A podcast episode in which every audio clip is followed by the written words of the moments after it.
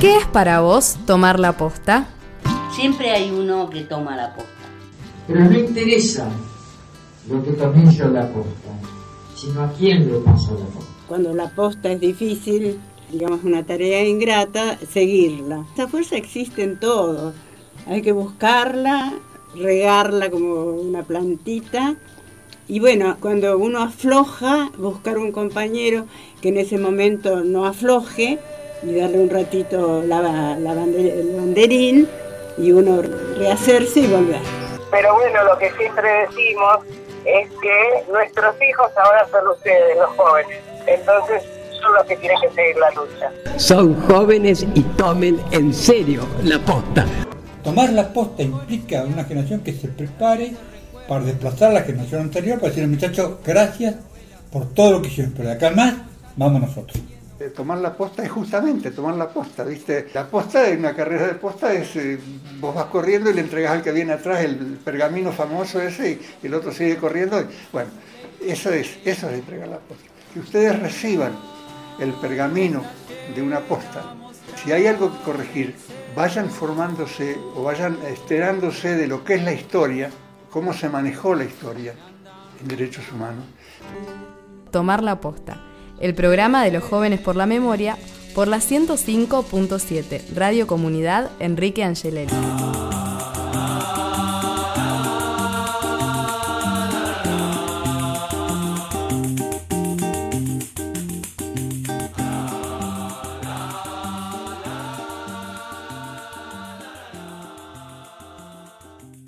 Muy buenos días, muy buenas tardes, muy buenas noches. Damos inicio a este nuevo Tomar la Posta de este mes de abril, ya el tercero de este mes de abril. Mi nombre es Daniel Font Tomás y voy a hacer, como ya hemos venido haciendo, la, guía para este, este nuevo viaje radiofónico. La vez anterior hablamos con Malena Arias, en esta ocasión también estoy acompañado por vía telefónica con la señorita Rocío Morales. Muy buenos días, muy buenas tardes, muy buenas noches. Ro, ¿cómo estás? ¿Cómo estás, Dani? Muchas gracias por esa enorme y gran presentación. Qué lindo poder volver a estar en la radio, aunque sea de alguna manera. No porque nos hayamos desligado tanto, pero sí habían cosas quizás más grabadas, con otro tipo de proceso y producción previo, pero siempre es lindo volver a charlar con los compañeros, con las compañeras y poder seguir a pesar de la cuarentena, haciendo esto que tanto nos gusta. Así que, a pesar de saludarte a vos, pero no quiero dejar de saludar a todos los oyentes y las oyentes de Tomar la Posta, el programa de radio de los jóvenes y las jóvenes por la memoria, que se transmite en varias radios de nuestra provincia. Genial, Rolo, dijiste mejor que yo. Me había olvidado de eso, aclarar que somos les pibis de, jóvenes por la memoria. Siempre me queda medio camino eso. Me quedó como una conjugación un poco extraña, pero bueno, sepan disculpar y entiendan los estragos que puede llegar a causar la cuarentena en algún Me encanta que la, que la excusa para todo sea, no, estamos de cuarentena y estoy mal y ya está, quedamos eh, limpios, limpios de culpa y cargo. No, pero bueno, digo que, qué sé yo, pueden pasar cosas, pasaron cosas. Ro, ¿cómo va esa cuarentena? ¿Qué haces? Ahí la llevamos, ahí la llevamos bastante, bastante bien dentro de todo, digamos, entendiendo el contexto que genera y los sentimientos que genera para muchas personas, como que hoy justamente estaba reflexionando un poco, me pondré reflexiva, y estaba pensando como en todas las cosas que hay que atender en carácter de cuarentena. Por ejemplo, algunos de los temas que hemos estado tratando, incluso en tomar la posta, ha sido la realidad de los sectores más, más golpeados de nuestra sociedad. Hemos hablado del enorme trabajo que están haciendo los merenderos, los comedores, que pertenecen a los distintos movimientos sociales. Y bueno, es una realidad de la que yo vengo ocupándome un poco también porque he decidido dar una mano y hacer mi aporte en ese sentido antes y sobre todo en este contexto y, y, pensaba en eso, que es como lo, que frecuentemente, digamos, vengo pensando, porque es a, lo que estoy abocada. Pero hoy también, y hablando en estos días con otros compañeros, con otras amistades, incluso con familiares, pensaba un poco que, bueno, todo lo que genera, que genera mucha angustia, la soledad, que al principio todo el mundo por ahí hacía chistes de carácter de, bueno, no sé, ver tele todo el día, estar todo el día así, hasta. Y de repente hemos trascendido un número de días donde ya no, digamos que no da lo mismo, que los chistes no son los mismos, los humores no son los mismos, y hay como que atajar o tratar de no sé, de convivir con diferentes estados de ánimos y prestarle atención a diferentes cosas dependiendo, digo, de las demandas que tiene cada uno. Hablaba con un compañero que trabaja también en medios y me decía, sí, es un poco complicado esto de, de estar tan atento al minuto a minuto de, la, de lo que pasa. Y yo le digo, y la verdad es que sí, digamos, teniendo esa exigencia uno no puede desligarse, decir, bueno, ya está, me desligo un rato. Eh, no, no existe, eh, es una exigencia, digamos, que tienen los trabajadores y las trabajadoras de prensa y capaz no están pensando en los merenderos, en los comedores y en cosas que otros estamos pensando, pero sin embargo causa también un cansancio psicológico, emocional, que es importante dar, dar cuenta. Bueno, hablé un montón, no sé si se entendió tanto, pero digo, No, no, situaciones como esta también respecto a lo que son las convivencias familiares y demás, como que hay tanto para analizar y todo el tiempo poner en contexto, como que he hablado con varias personas y decía, bueno, pero pensemos como por qué las personas reaccionan así, como nada, no saben controlar el miedo, reciben tanta información que es falsa, que no es falsa, como que, no sé, creo que cada persona lo está pasando de distinta manera y a veces pueden complicarse algunos vínculos si no tenemos la capacidad justamente de ponernos en el lugar del otro, de la otra, del otro y leer en este contexto todo esta gran montaña rusa de sentimientos y de actitudes que podemos llegar, digamos, a, a tener o a recibir de otras personas. Sí, ahora que, que hablabas... Volado, ¿no? Sí, no, no, está muy bien, porque pensaba ahora que, que traías a colación el trabajo de las, del que quien tiene como oficio este, el periodismo. Eh, incluso a nosotros aquí que, que abordamos como varios campos o tratamos de ser lo más amplios posibles, también nos queda corto el mismo tomar la posta. Cuando nos planteamos y, y nos obligamos este, no a decir esto sí, esto no, porque creemos que todo es importante, pero bueno, empezar a, a ver este, cómo recortamos, qué enfoque le damos. Entonces, eh, sí, y siempre lo que decís vos, siempre poniendo en, en contexto que, que es esta cuarentena. Sí, absolutamente eso. Por ahí es esto, un poco el rol que tienen eh, los medios populares, las radios comunitarias, este, como tratar de cambiar el enfoque de la realidad. Quizás en otros medios hay muchas situaciones de alarma, esto, mucha mucha cuestión del día a día, del segundo a segundo, de la novedad posible o no, porque a veces ni siquiera son cuestiones tan confirmadas, aún con la gravedad que eso implica en este contexto, difundir información no oficial, pero de todos modos, digamos, nosotros tratamos de darle este otro enfoque.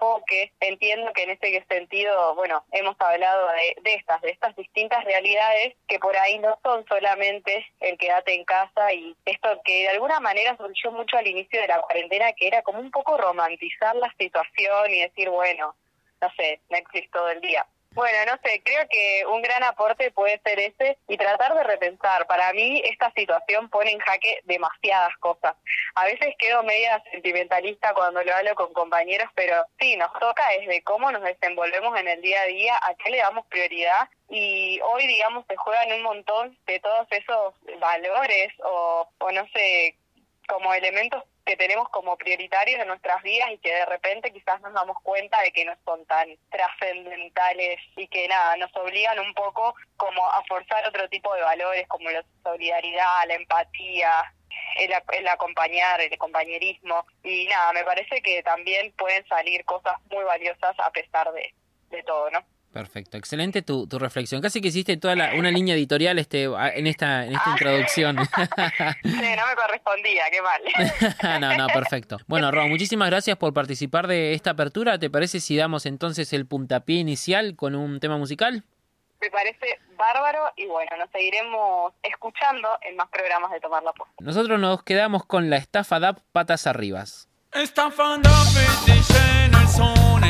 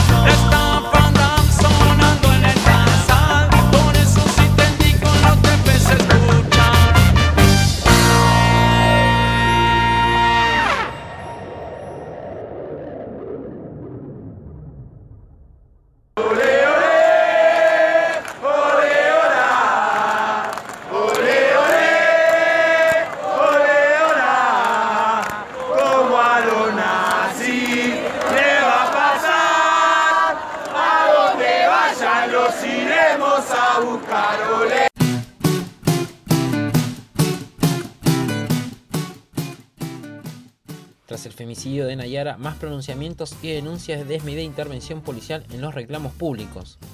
Después de las movilizaciones el 7 y 8 de abril por el femicidio de Nayara de tan solo 3 años, el Love Cheñanco comparte su preocupación por la desmedida presencia policial en reclamos de justicia que se realizaron en la localidad de Los Menucos. Agrega que el día 10 de abril hubo entrega de notificaciones de posible violación a decretos sobre la cuarentena con la firma del comisario y que pese a ser un simple aviso fueron entregados solo algunas personas, entre ellas integrantes de la comunidad, como un ejemplo intimidatorio, persecutorio y disciplinante. Creemos que este ha sido un intento para amedrentar la organización popular y el pedido de justicia, a la vez que lleva un claro mensaje político a nuestras Lamien que decidieron manifestarse. Por lo tanto, exigimos justicia por este femicidio. Tenemos derecho a manifestarnos sin ser criminalizados ni perseguidos por ello. Exigimos que esta situación sea revisada por los organismos y autoridades competentes. Exigimos el cese del hostigamiento a nuestra Lamien y a todas las mujeres que decidieron manifestarse y romper la cuarentena, por lo que consideramos una causa justa.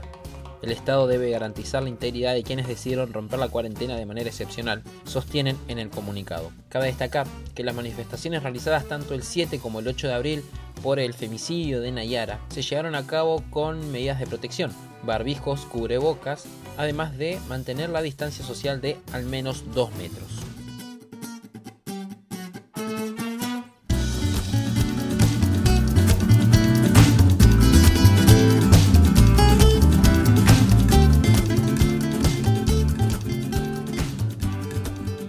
El único lugar para los genocidas es la cárcel común.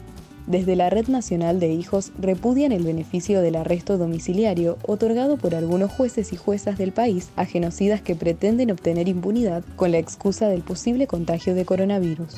Mientras atravesamos la emergencia por la pandemia, hay genocidas que aprovechan la situación. Hasta ahora se presentaron 104 pedidos del beneficio de la domiciliaria, más de 40 fueron rechazados y 17 fueron otorgados en Mendoza, La Plata, Rosario, San Martín, Resistencia, Formosa, Corrientes, Neuquén, Córdoba, aunque no se hace efectivo, Santa Fe y Ciudad de Buenos Aires. El resto sigue pendiente de resolución. Señalan que por el momento no existen casos sospechosos, como tampoco informes que indiquen que las condiciones de detención de los genocidas no garantizan su derecho a la salud. Instamos a los tribunales que todavía tienen pedidos por resolver a que fallen acorde a las obligaciones y circunstancias de los procesos de justicia por delitos de lesa humanidad. Desde hijos sentencian. Si no hay justicia social, hay escrache al Poder Judicial.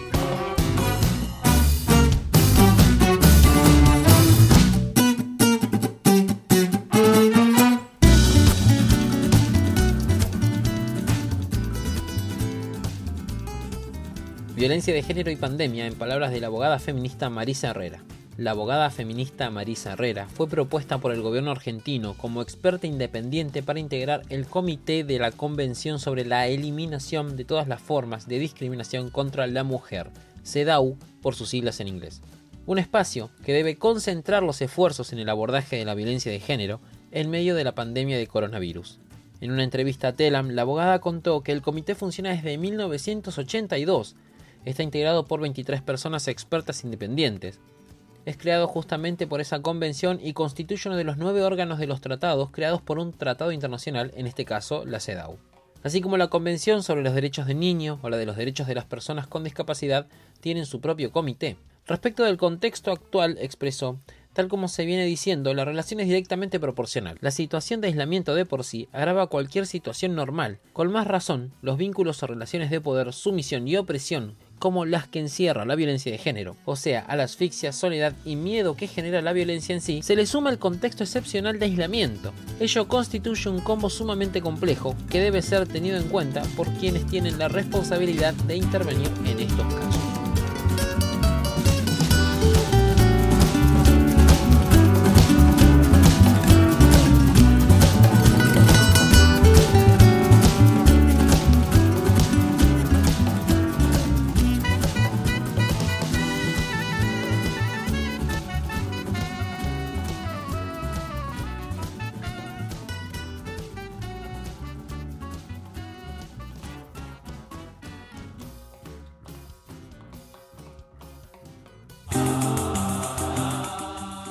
Falta, hago falta en la marcha, hago falta en la consigna, hago falta en la guitarra, hago falta en el discurso, hago falta.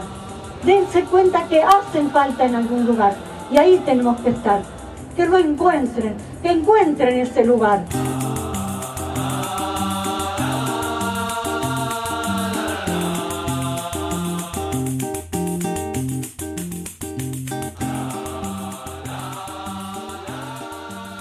La situación en la ciudad de Neuquén y alrededores marca un crecimiento en los asentamientos urbanos, así como ocurrió en el barrio Confluencia en octubre del 2019 y en la meseta en febrero del 2020. La toma de terrenos en la ciudad se hace presente. En los últimos tres años, la situación cotidiana de los asentamientos en Argentina no mejoró. De acuerdo con el índice de vulnerabilidad territorial presentado por Techo, Argentina, en base al relevamiento que recogió datos de más de 2.000 barrios del país, el índice de vulnerabilidad es más elevado para los asentamientos que se encuentran en la provincia de Buenos Aires, seguidos por los de Chaco, la ciudad de Buenos Aires, Córdoba y Corrientes. Por otro lado, el mayor porcentaje de asentamientos considerados en categoría de vulnerabilidad crítica se registra en Neuquén. Fragmento a la fragilidad creciente de los barrios, 18 de octubre del 2017. La ausencia de políticas de Estado municipal, provincial o nacional también se hace presente.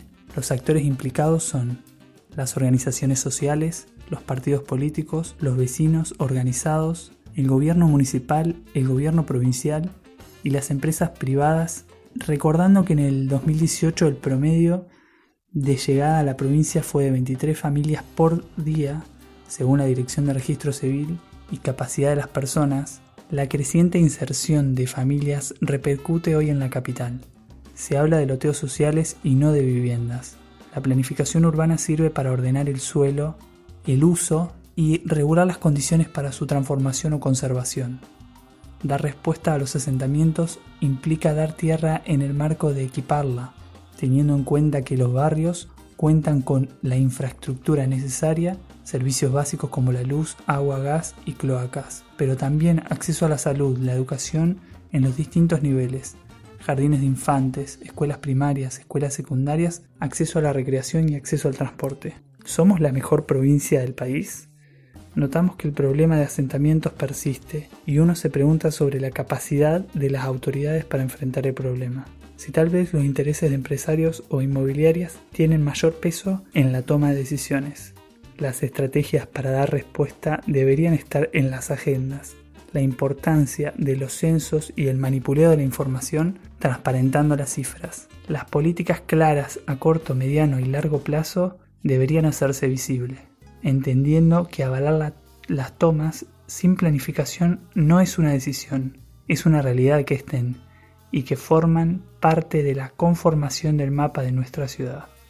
Dichos asentamientos luego se materializan y se regularizan con el paso de los reclamos y los intereses de algunos sectores. Adelantarse a la planificación es entonces velar de alguna manera por uno de los derechos humanos como lo es un techo digno. Sin atender a estas necesidades nos seguiremos rigiendo por los intereses del mercado, conformando grandes metrópolis utilitarias del sistema. Algunas estrategias a las que se podría apuntar como municipio pueden ser, por ejemplo, tener una plataforma de control de gastos del Estado municipal a la que podamos acceder los ciudadanos, tener datos de la población, su escolarización en cada barrio, proyectar programas para canalizar la ocupación de tierras de esas masas de población oriundas, trazar convenios con los municipios aledaños sobre el uso de terrenos y los accesos.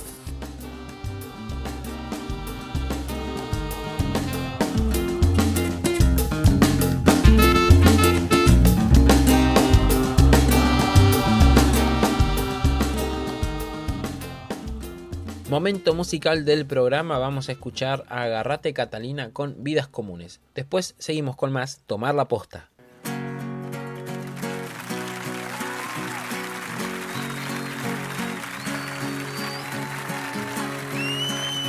las horas de las vidas más comunes, su suerte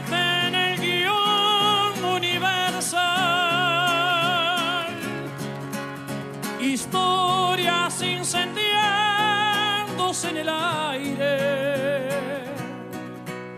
postales que no muestra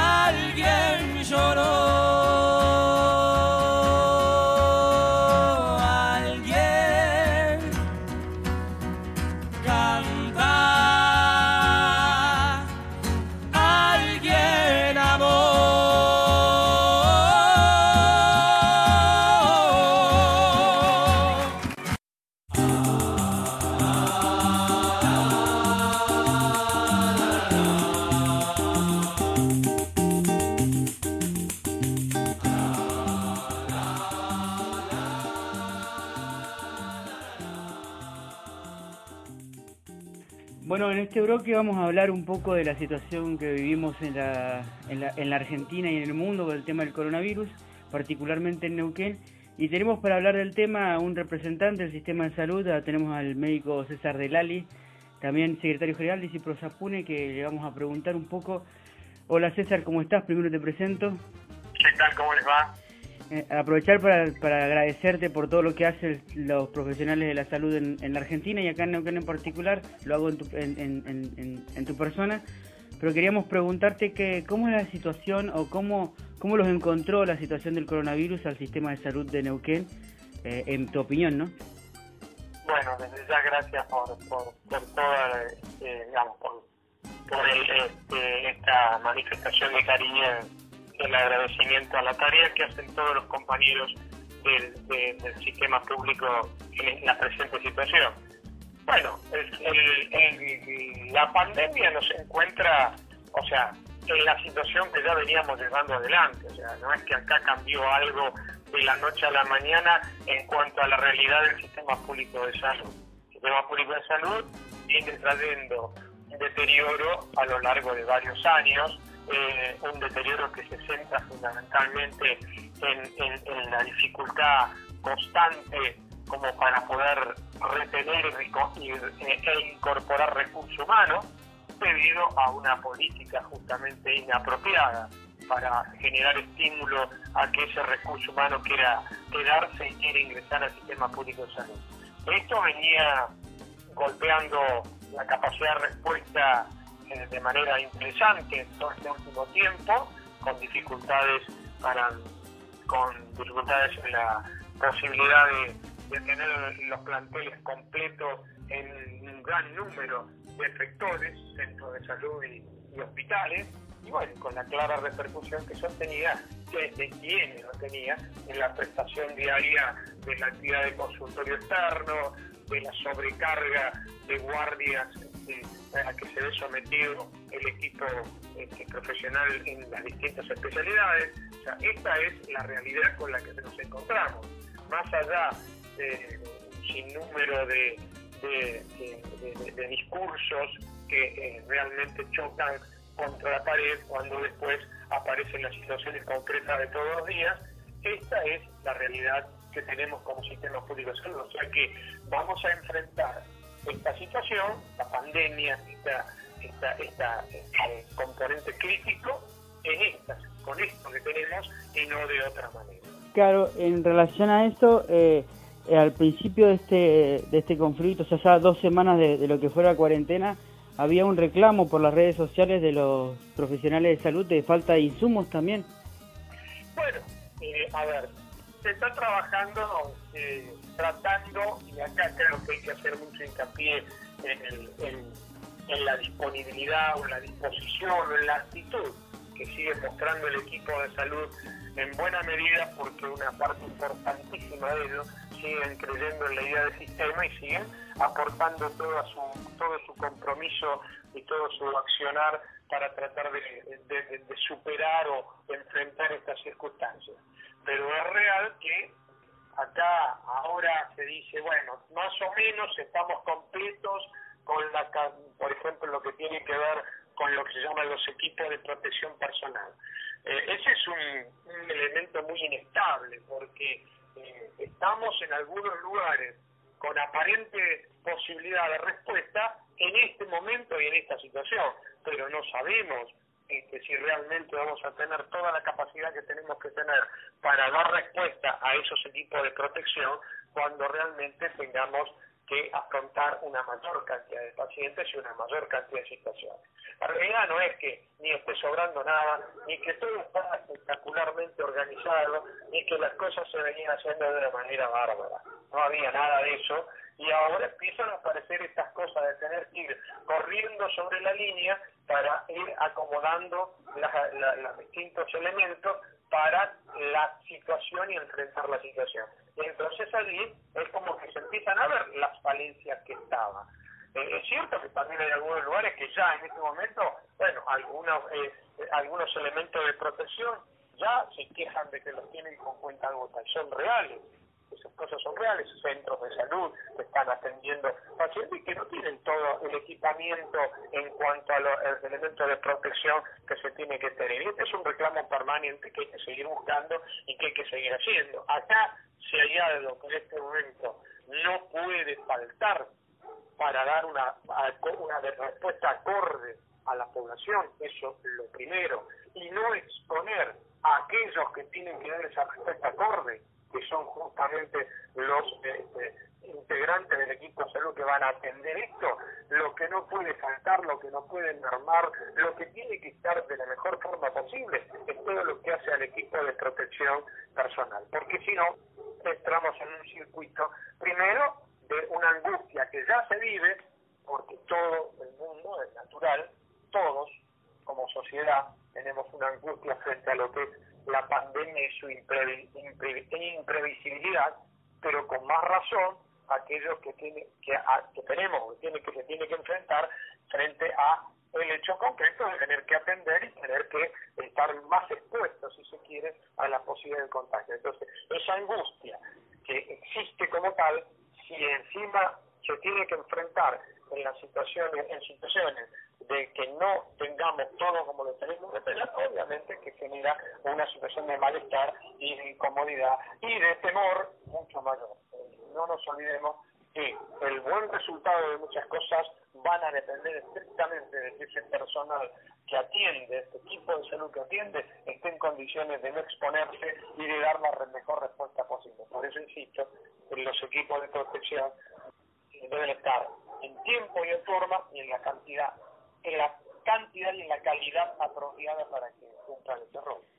Y bueno, y para muy muy claro, te iba a preguntar otras cosas, pero justo las fuiste diciendo a medida que ibas, ibas hablando.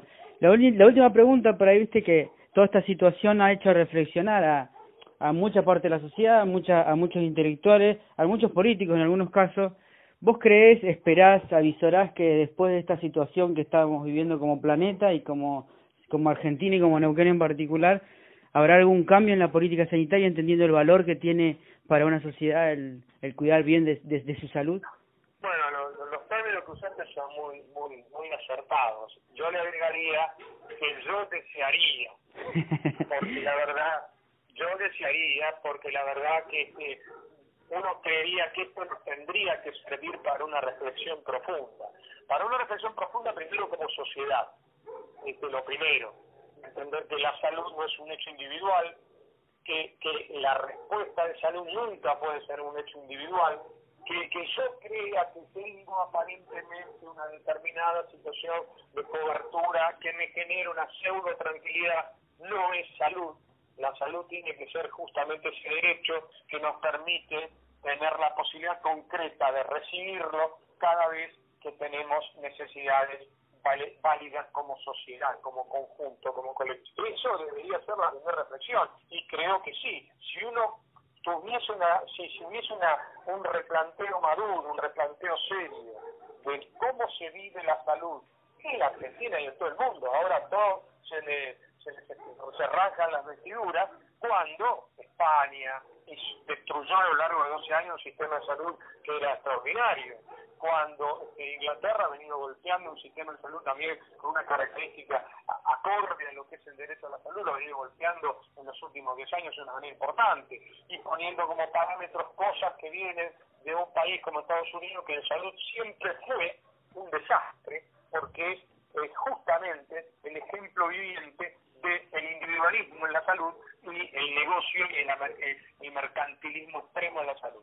Entonces, ahora, frente a esto, frente a los desbordes ver que la capacidad de respuesta no está, porque no estaba planeada la salud como hecho colectivo, porque no estaba planeada la salud como derecho. Entonces, claro que vienen los desbordes. Desbordan sistemas, no son sistemas, no hay sistemas, son simplemente elementos que prestan la salud como un elemento, como una, como un, con un contexto estrictamente mercantilizado. Entonces, pero que esto nos tendría que servir como replanteo, de darnos cuenta que verdaderamente tiene que ser un derecho que lo tenemos que reclamar todos como sociedad, que lo tenemos que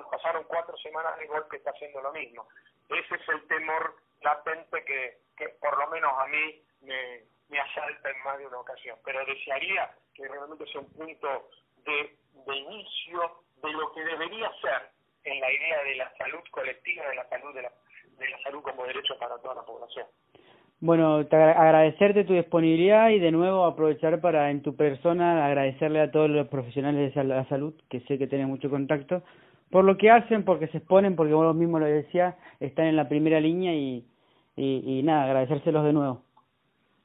Bueno, muchísimas gracias a ustedes este, por este por este espacio y bueno, y esperemos que esto se pueda afrontar de la manera más apropiada posible y de la manera menos traumática posible para toda la sociedad. Bueno, hasta la próxima. Chao, un abrazo.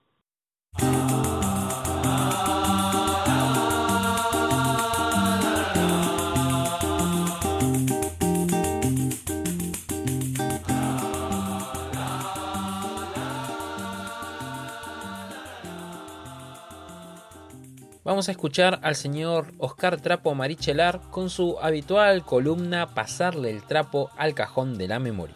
El 12 de abril de 1997 es asesinada Teresa Rodríguez en el marco de la segunda poblada en Cutralcó. Esta inició como una medida de apoyo a la lucha del gremio Aten, pero después recuperó los reclamos históricos de la población de Plaza Huíncula y Cutralcó por mejoras sociales y económicas después del cierre de IPF. La lucha del gremio Aten era por mejoras salariales y en contra de la Ley Federal de Educación. La provincia había reducido salarios y suprimido talleres, horas no programáticas, cursos y escuelas diferenciales. El sindicato estimó que la medida dejarían sin trabajo a unas 1.200 personas y decretó una huelga por tiempo indeterminado desde el primer día de clase que se extendería durante casi dos meses. El 24 de marzo, aniversario de la última dictadura y fecha de movilización anual, la marcha docente de la ciudad de Neuquén sumó 10.000 personas, que culminó con la toma de los puentes carreteros de la Ruta Nacional 22. El 27 de marzo, Gendarmería desalojaría violentamente el puente carretero, llevando al sindicato docente a convocar a la población de todas las ciudades de Neuquina a tomar las rutas el siguiente 9 de abril. En Cutralcó, ese llamado del sindicato obró como desencadenante. Sábado 12 de abril, Gendarmería y la Policía Provincial, bajo órdenes del juez federal Oscar Tepi, iniciaron una violenta embestida contra los jóvenes que se encontraban en los piquetes, desplazándolos de la ruta y persiguiéndolos hacia la ciudad. Pero entonces la población salió masivamente a la calle para defender a los jóvenes. En la represión, las fuerzas de seguridad mataron de un balazo a Teresa Rodríguez, joven madre de tres hijos, e hirieron a más de 20 personas. La indignación de la población llevó a que una multitud calculada en 20.000 personas rodeara las fuerzas represivas, y ante el peligro inminente, éstas abandonaron la ciudad, dejándola en manos de la población. La represión en Cutralcó, y en especial el asesinato de Teresa Rodríguez, fue duramente criticado por las fuerzas políticas de oposición al gobierno del presidente Menem. Cetera convocaría un paro y marcha para el 14 de abril. Este tuvo un altísimo acatamiento. Como parte de la investigación judicial, se realizó una pericia llevada adelante por dos físicos de la Comisión Nacional de Energía Atómica, Ernesto Martínez y Rodolfo Pailasco. Estos partieron de un fragmento de video de 16 segundos tomado por Crónica TV, que registra el asesinato de Teresa Rodríguez. Realizaron un estudio de los sonidos de cada disparo y su eco. La pericia permitió establecer que la persona que mató a Teresa Rodríguez fue la que disparó el octavo de los tiros registrados en el video y que se encontraba ubicado en el puente, sin que lo capten las imágenes, dando por tierra con la teoría que los gobiernos tanto nacional como provincial informaban sobre la muerte de Teresa. Estos decían que la bala provino de un francotirador ubicado en el lado piquetero. Sin embargo, ninguno de los agentes de seguridad resultó herido, mientras que además de Teresa, otros cuatro jóvenes también tuvieron heridas de balas. También se comprobó que el disparo de muerte se realizó con una pistola 9 milímetros, de uso policial. La pericia de sonido no fue suficiente para identificar al asesino y la jueza terminó cerrando la causa sin procesar a nadie. Sin embargo, en una causa separada, la justicia pudo comprobar que cuatro policías habían disparado sus armas de fuego de manera ilegal durante la represión, siendo condenados a apenas menores de tres años, todas en suspenso. Los cuatro policías condenados por disparar con armas de fuego en Cutralcó son Santiago Antigual, Leonardo Magallanes, Daniel Bese y Daniel Videla. Los cuatro fueron reincorporados a sus funciones de la policía de Neuquén. José Darío Poblete, quien fuera condenado 10 años más tarde por el asesinato del docente Carlos Puente Alba, integraba también la fuerza policial el día en que se reprimió en Cutralcó y murió Teresa Rodríguez, siendo uno de los policías sobreseídos en aquella oportunidad. Escuchamos a continuación el testimonio de Sara Mancilla. Aquel 12 de abril de 1997 cayó muerta Teresa Rodríguez, una joven de 25 años y madre de tres hijos pequeños. La gendarmería reprimió con 400 efectivos al mando del comandante Héctor Jorge, conocido represor de la época de la dictadura cívico-militar en Argentina. También actuó la Policía Provincial en ese operativo llamado de limpieza.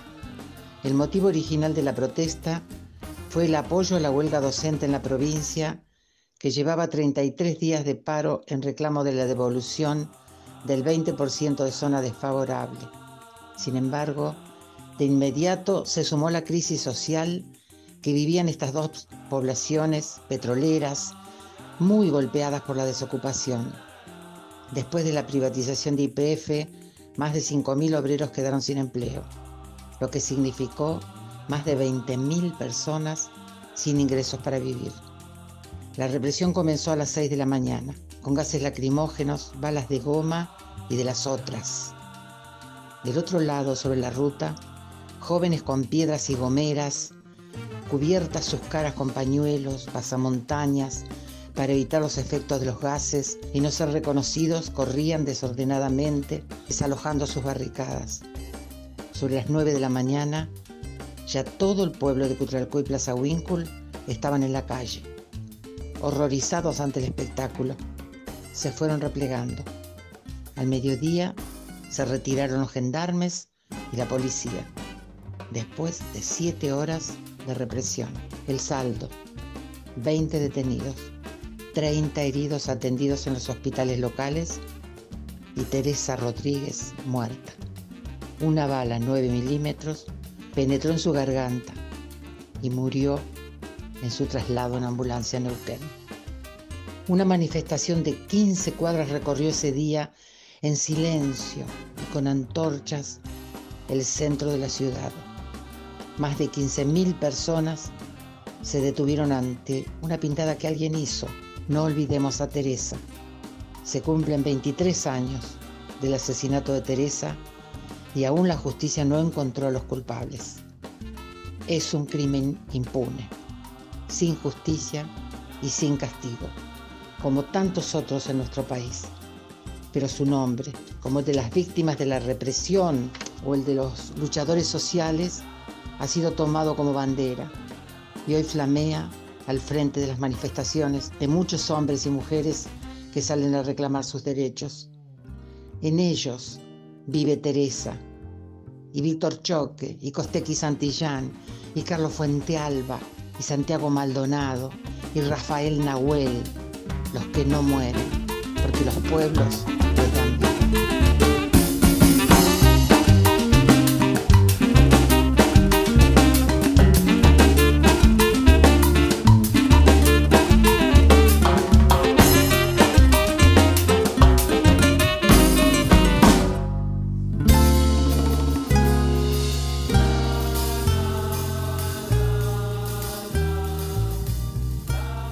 Otra de nuestras efemérides queríamos recordar que un 16 de abril de 1961 fallecía José Carlos Mariátegui, uno de los principales estudiosos y pensadores del marxismo en América Latina. Este escritor, periodista, intelectual y militante político peruano introducirá la problemática nacional e indígena en el análisis social y económico tanto en su país como en el continente. Mariátegui nació en Moquegua en 1984, en Perú. El amauta, como era conocido en su país, palabra derivada del quechua jaumautá, que significa maestro, desde su infancia estuvo limitado físicamente debido a un accidente que lo dejó con una secuela en una de sus piernas, una anquilosis en la pierna izquierda, que es una limitación para mover sus articulaciones, que lo acompañará el resto de su vida y que limitará mucho sus posibilidades físicas, pero que lo empujará a frecuentar desde muy joven la lectura y la reflexión. En 1909 comenzó a desempeñar distintas tareas en el diario La Prensa y a pesar de no haber culminado sus estudios escolares, llegó a formarse en periodismo trabajando en varios diarios y revistas peruanos. Usando el seudónimo de Juan Croniqueur, ironizó la frivolidad limeña y exhibió una vasta cultura autodidacta que lo aproximó a núcleos intelectuales y artísticos de vanguardia. En sus primeros años en el periodismo, cultivó con entusiasmo la poesía, pero nunca publicó. Será fundador de varios periódicos a lo largo de su vida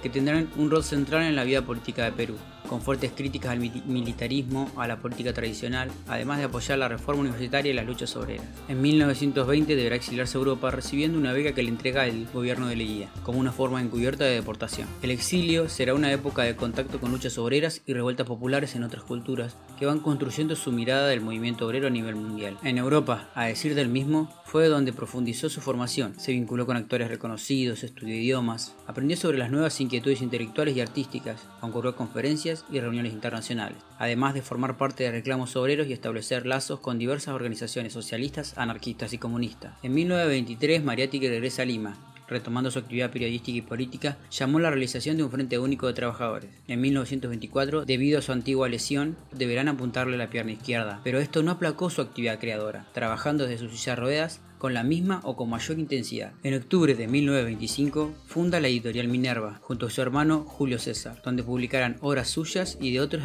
autores peruanos. En 1926 va a fundar finalmente la revista Amauta, que cohesionó a una amplia generación de intelectuales en torno a una nueva apreciación del quehacer nacional y dio impulso al movimiento indigenista de arte y literatura. Mientras continuaba su trabajo para otras revistas y seminarios, fue encarcelado en 1927 durante un proceso en contra de los comunistas acusados de conspirar contra el gobierno de Leguía. En 1928 fundó el Partido Socialista Peruano, convirtiéndose un año más tarde en su secretario general. Ese mismo año fundó la revista comunista Labor y más tarde publicará su reconocido libro Siete ensayos de interpretación de la realidad peruana. También, en 1929, fue uno de los fundadores de la Confederación General del Trabajo de Perú. Se enfrentó a la cúpula internacional comunista debido a su observación de la postura mecanicista y desconocedora de las realidades de los países. En febrero de 1930, Eudosio Rabines fue nombrado secretario general del Partido Socialista del Perú en reemplazo de Mariátegui, quien estaba preparándose para un viaje a Buenos Aires, donde podría tratar su enfermedad de una forma más completa. A finales de marzo de 1930, Mariátegui fue internado en emergencia, siendo acompañado por sus amigos y familia. Murió el 16 de abril, casi en vísperas de su esperado viaje a Buenos Aires.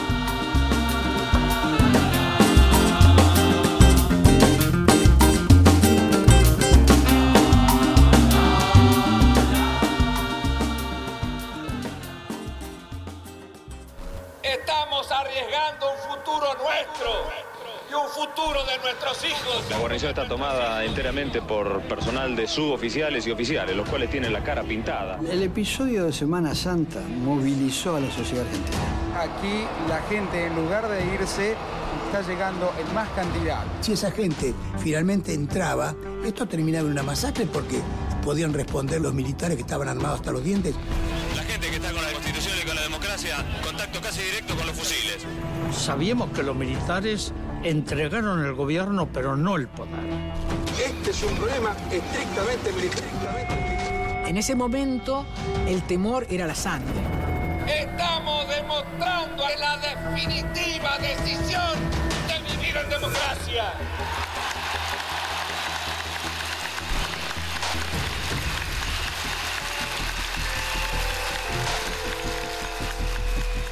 Dentro de unos minutos saldré personalmente a Campo de Mayo a intimar la rendición de los sediciosos.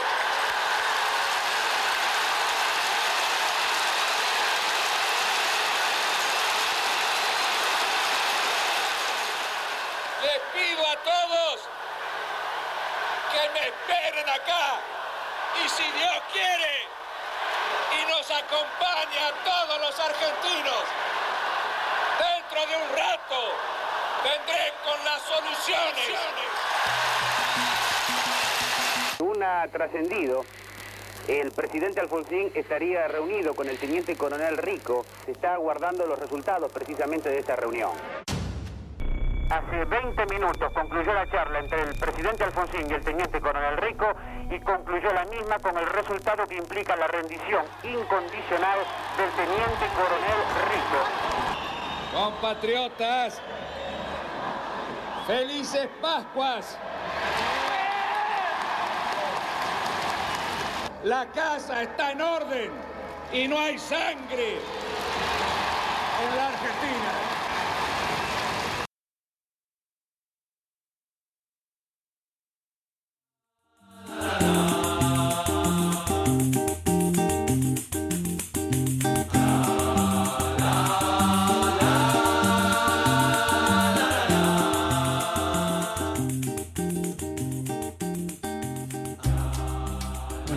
Escuchamos el informe sobre lo que fueron los levantamientos del 16 de abril, donde un sector del ejército encabezado por el teniente coronel Aldo Rico y un grupo que será conocido como los Carapintadas se amotinan en Campo de Mayo y protestan por las medidas del presidente Raúl Alfonsín con relación a las responsabilidades de la última dictadura, es la respuesta de este sector ante la cúpula militar y el gobierno de Alfonsín por considerarlos cómplices en el juzgamiento y persecución de las Fuerzas Armadas. Veían la sanción de la ley de punto final como insuficiente, ya que muchos militares ya estaban en procesos judiciales y gracias al correcto accionar de los organismos de derechos humanos, muchas acusaciones estaban siendo presentadas, pese a los escasos 60 días que la ley les daba para presentar las causas. Todo comienza cuando el mayor Ernesto Barreiro, miembro de inteligencia militar que tuvo participación activa en la represión del movimiento obrero y popular en Córdoba, se negó a prestar declaración ante la Cámara Federal Cordobesa en relación a los cargos de tortura y asesinato que se le imputaban. La autoridad militar arrestó a Barreiro a petición del juez competente y quedó confinado al Regimiento de Infantería Aero Transportado número 14 del Tercer Cuerpo del Ejército, en la provincia de Córdoba. Cuando la policía intentó hacerse cargo de Barreiro por el desacato a la justicia, el personal del cuartel 130, entre cuadros y soldados, se amotinó exigiendo el cese de los juicios. Otras dependencias militares se sumaron a la acción, en especial las tropas al mando del teniente coronel Aldo Rico, quien estaba a cargo del Regimiento de Infantería número 18 de San Javier. Estos se amotinaron en la Escuela de Infantería de Campo de Mayo.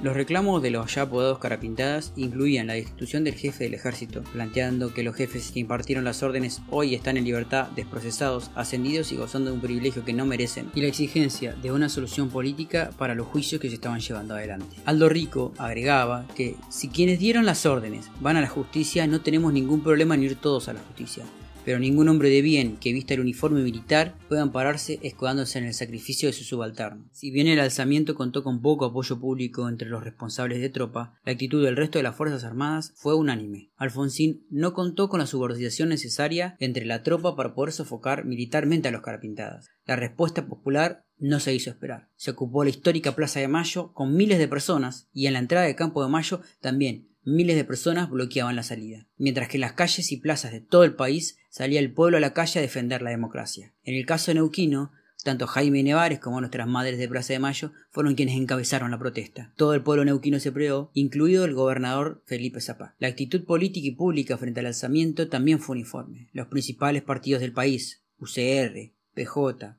UCD, PDC, PI, PS y PC, suscribieron al acta de compromiso democrático oponiéndose a la actitud de los militares y reconociendo a los grados de responsabilidad de represión que había establecido el Poder Ejecutivo previo a las elecciones. Fue este último punto el que hizo que las madres de Plaza de Mayo y algunas fuerzas políticas se distanciaran del grupo de firmantes, lo que no impidió una unión en el rechazo al levantamiento. Imposibilitado de reprimir y ante situaciones poco claras adentro de las Fuerzas Armadas, como escuchábamos en el informe, Alfonsín voló a Pompo de Mayo y exigió la rendición de los insurrectos. Después de todo esto, Barreiro huría, aunque fue capturado dos semanas más tarde, y tanto él como Aldo Rico pasarían a manos de la justicia militar y civil, iniciándole a este último una causa en los tribunales de San Isidro por rebelión.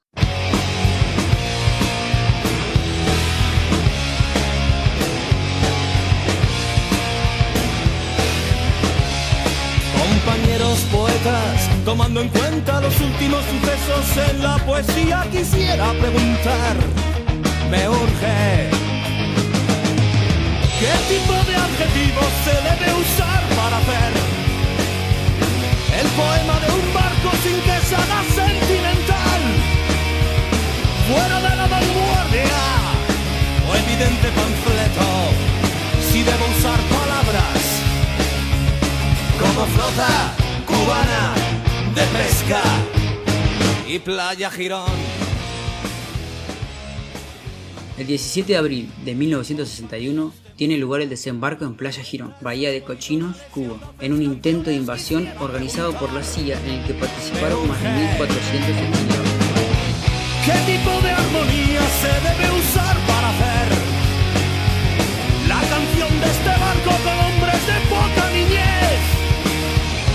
Hombres y solamente, hombres sobre cubierta, hombres negros y rojos y azules, los hombres que pueblan el Playa Girón. La operación militar comenzó la madrugada del sábado del 15 de abril de 1961, con el bombardeo de los aeropuertos militares de la ciudad Libertad en San Antonio de los Baños y al ladro de la verdad quisiera preguntar. Me urge que debiera decir qué fronteras debo respetar. Si alguien roba tu vida y después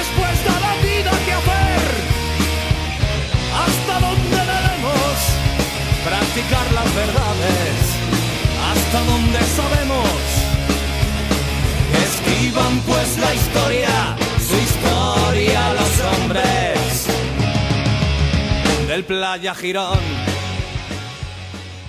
Los bombarderos tuvieron muy poco éxito. Los nuevos aviones que habían llegado gracias al acuerdo con la Unión Soviética les permitieron una rápida respuesta y se derribaron a tres A-26 utilizados para los bombardeos. Un A-26 piloteado por Mario Zúñiga fue preparado específicamente para ir directamente hacia los Estados Unidos desde Villa Valle Félix Nicaragua y aterrizar en la base aeronaval Cayo Hueso en la mañana del mismo 15 de abril, donde se presentó como un desertor de la Fuerza Aérea Cubana informando que él y otros pilotos cubanos habían sido los autores del ataque a los aeropuertos y que eran en parte un grupo militar cuyo objetivo era derrocar a Fidel Castro. Esto era parte de la estrategia ideada por la CIA para tratar de cubrir la implicación del gobierno estadounidense en el derrocamiento cubano, alegando que existía una auténtica sublevación de militares cubanos desafectos al régimen castrista. Más allá de las maniobras, el embajador cubano Raúl Roa en la ONU acusó formalmente a Estados Unidos de patrocinar la invasión contra Cuba la misma mañana de los ataques. La maniobra fue descubierta y sumió a la potencia en grandes conflictos diplomáticos. Al día siguiente del ataque, Fidel Castro sostuvo una locución pública por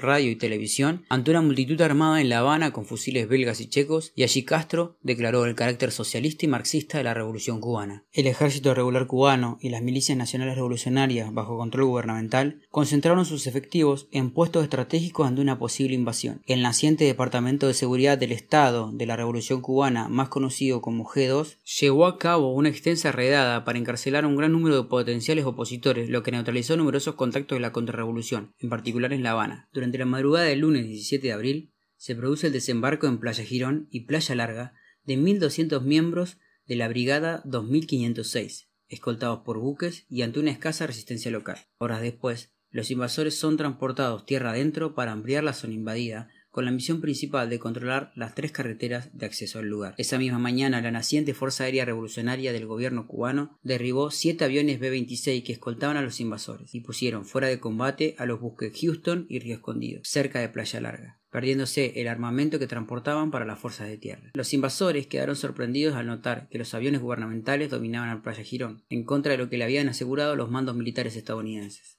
Las tropas regulares del gobierno cubano llegan paulatinamente a la zona, reforzando a los miembros de las milicias nacionales revolucionarias, que hasta entonces rechazaban el ataque con medios bastante reducidos. Al final del día, 1.200 invasores habían establecido una cabeza de playa, penetrando hasta 10 kilómetros en tierra firme, tomando las localidades de San Blas y El Rincón, mientras se proyectaban hacia las poblaciones de Jacuma y Urquitas. Pese al avance, carecen de apoyo aéreo efectivo y Estados Unidos no autorizó nuevos vuelos de apoyo desde Nicaragua. El martes 18 de abril se inicia la contraofensiva cubana. Con el empleo masivo de artillería, las tropas invasoras que controlan las dos carreteras de acceso a Playa Girón son obligadas a retroceder hasta la zona de San Blas. La población civil situada en la zona se suma masivamente al esfuerzo del ejército cubano, lo cual desmoraliza a los jefes y soldados invasores. En Playa Larga, las tropas asaltantes ante una difícil situación deciden replegarse, abandonando el espacio hasta Playa Girón para unirse a las tropas ubicadas allí. Al acabar el día, el ejército regular cubano se hace con el control de Playa Larga. Esa misma noche, las conversaciones realizadas por el presidente Kennedy y sus asesores se termina tomando la decisión de no dar apoyo a los invasores debido a la posible derrota militar y las consecuencias político-diplomáticas esto podía provocar. El miércoles 19 de abril, las fuerzas invasoras tienen que retroceder durante la madrugada desde San Blas hacia Playa Girón, donde quedan prácticamente sitiadas por las tropas gubernamentales, que quedarán rezagados, pronto serán cercados y se rinden en el transcurso de la mañana. En la playa, la escasez de municiones se une a la completa falta de apoyo aéreo, por lo cual los casi 1100 hombres de las tropas invasoras son un blanco fácil para los aviones cubanos. Algunos sobrevivientes de la fuerza invasora cruzaron la bahía de Cochinos hacia el oeste y estuvieron durante algunos días vagando por los densos manglares de la Ciénaga Zapata, hasta ser capturados. La acción acabó en fracaso en menos de 65 horas. Fue completamente aplastada por las milicias y las Fuerzas Armadas Revolucionarias de Cuba. Más de un centenar de soldados invasores murieron y el ejército cubano capturó 1200. Vamos a escuchar un extracto de Fidel en sus distintas alocuciones durante el conflicto. Todas las unidades deben hacia la sede de sus respectivos batallones en vista de la movilización ordenada para eh, mantener el país en estado de alerta ante la inminencia que se deduce de todos los hechos de las últimas semanas y del cobarde ataque de ayer, de la agresión de los mercenarios. Marchemos a las casas de los milicianos, formemos los batallones y pongámonos a salirle al frente al enemigo con el himno nacional, con la estrofa del himno patriótico, con el grito de al combate, con la convicción de que morir por la patria es vivir y que en cadenas vivir es vivir en oprobio y afrenta asumir. Porque lo que no pueden perdonarnos los imperialistas es que estemos aquí y que hayamos hecho una revolución socialista en las propias narices de los Estados Unidos. Y que esa revolución socialista la defendemos con esos fusiles.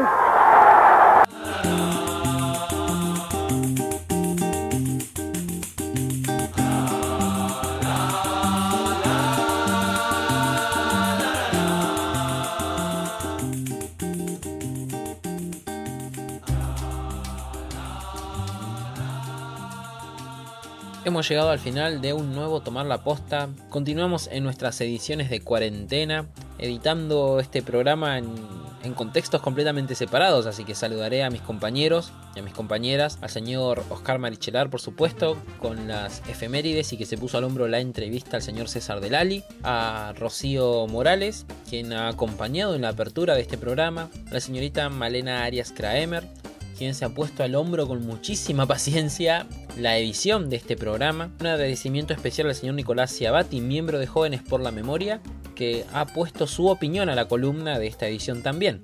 Mi nombre es Daniel Font Tomás y nos estaremos escuchando en este éter radiofónico. ¿Qué es para vos tomar la posta? Siempre hay uno que toma la posta.